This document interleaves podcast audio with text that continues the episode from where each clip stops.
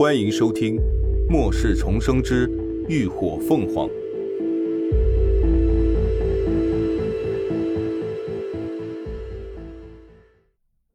第一百五十四集：智慧型丧尸。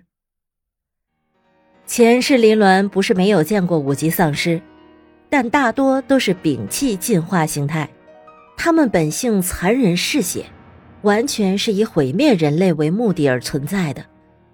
但像这种同化形态的丧尸，则基本都是智慧型丧尸。在丧尸群体中，将充当领导者的角色。随着等级不断的进化，他们将能够号令数以万计的丧尸为他们所用。人类之所以能够在如此恶劣的情况下生存下来，就是因为人类拥有智慧，能够不断的思考和创造。而普通丧尸却没有。可一旦无脑的丧尸拥有了智慧型的领袖，那对于人类来说绝对是不可想象的灾难。好在这类型的丧尸进化条件非常苛刻，数量并不多。通常人们一旦发现了这种丧尸的存在，也都会不遗余力的去消灭它，生怕它成长起来后会带来更巨大的危害。林鸾没有想到前世没有亲眼所见，今生却早早就遇上了。说不震撼是假的，但以他目前的能力，想要消灭这五级智慧型丧尸，可能性并不大。就刚才他感受到的精神窥视而言，对方的精神力要在高迪之上。这也让他无比庆幸没有带高迪前来。否则，他的精神力一旦被对方锁定并破坏，那将造成的精神反噬是完全无法挽回的。轻则大脑损伤，重则当场暴毙。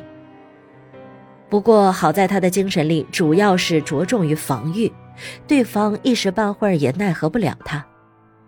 他现在只希望能够尽快离开附中县，至于如何善后，就留给雷霆他们头痛去好了。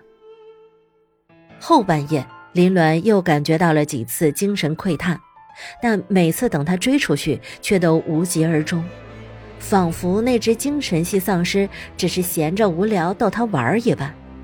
反复几次后，林鸾干脆就懒得再和他玩猫抓老鼠的游戏，自顾自的闭目养神去了。而那丧尸又逗弄了他几次，见他毫无反应后，也就彻底没有了动静。一整个晚上就这么有惊无险的度过了。当初升的阳光再一次散落大地时，秦志远几个人也都相继醒了过来。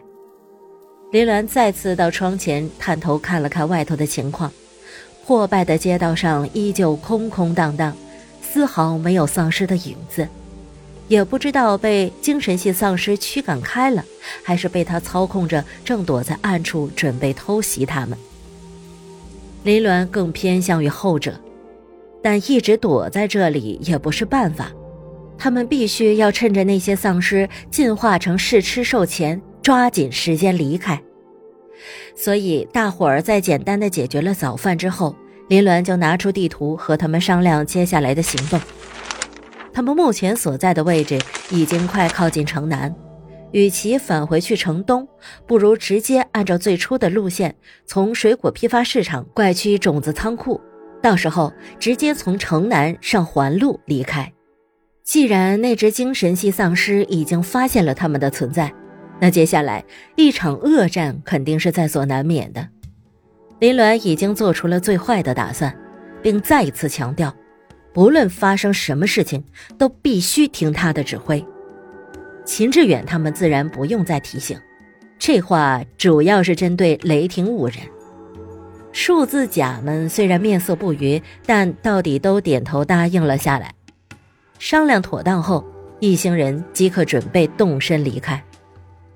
李牧和贾二，一个是土系，一个是金系，异能都是可攻可防的类型，便由他们来打头阵。秦志远作为高攻系异能者，紧随其后。贾一和贾五两个木系异能者和黎静、刘刚配合着，负责戒备左右；林鸾和雷霆负责断后。剩下的乐乐和贾三两个进攻型的力量异能者，则各自扛了一把 AK 在中间打酱油。那一高一矮、一壮一小的组合，十分具有反差萌，惹得黎静都忍不住出声调侃。行动前，林鸾最后一次出声叮嘱：不论何时，都尽量不要分散。见所有人都点头后，他终于下令道：“李牧，开门。”李牧立刻上前，操控着异能，将门上的土封消去。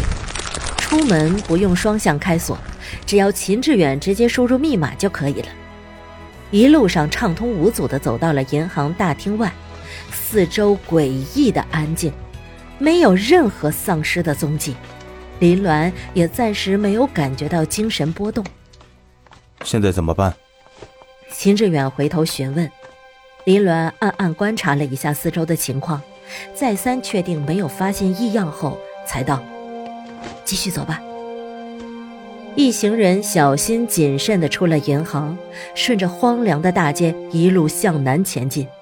很快，他们就走到了商业街。然而，预想中的偷袭并没有到来。前方不远处已经能够看到低级丧尸的影子。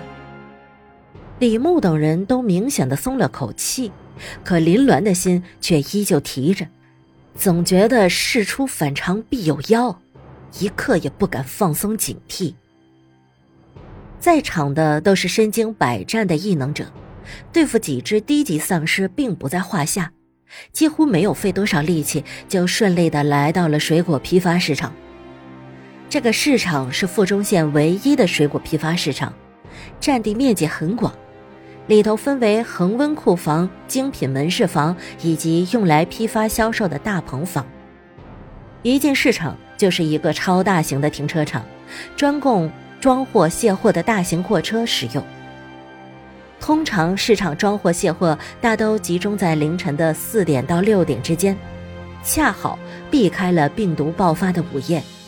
所以，如今广场上停靠的车辆并不多，也只有两三只丧尸在游荡着。林鸾等人商量了一下，众人纷纷提议直接穿过大棚房，这样可以直接抵达市场的后门，还可以节省时间。而且，出了后门再往前走一小段，拐个弯就能到达种子储存的仓库了。他们现在的时间紧迫，自然是早完成任务，早离开最好。商量妥当，大家便朝着大棚的方向迈进。大棚房很大，高约五米，中间有一条五六米宽的过道，两边则是隔间商铺，里头都摆满了大大小小的包装箱。从末世爆发已经过去了大半年，市场内存储的水果早已经腐烂变质了。林鸾等人一靠近。就有一股浓浓的怪味儿充斥在鼻尖，让人作呕不已。由于这个大棚房的采光并不是很好，光线只能从屋顶两侧的空隙照射进来，在没有灯源的照明下，可视范围十分有限。秦志远让人打起手电照明，一行人按照队形鱼贯而入。里头也没有多少丧尸。只偶尔看到几只缓慢移动的身影，都被打头的李牧和贾二直接解决了。一行人走了一段，约莫来到了大棚房的中间地段。此处的光线是最昏暗的。林鸾不知怎的，觉得心里头有些发毛，但观察了四周，又没有发现什么异样。出于直觉，他正要让队伍暂时停下，耳边就听到了一声轻微的吱呀声。颈后的汗毛一竖，他下意识抬头，再次看向了屋顶，双眸顿时猛地睁大，厉声大喊道：“全部蹲下！”感谢您的收听，下集更精彩。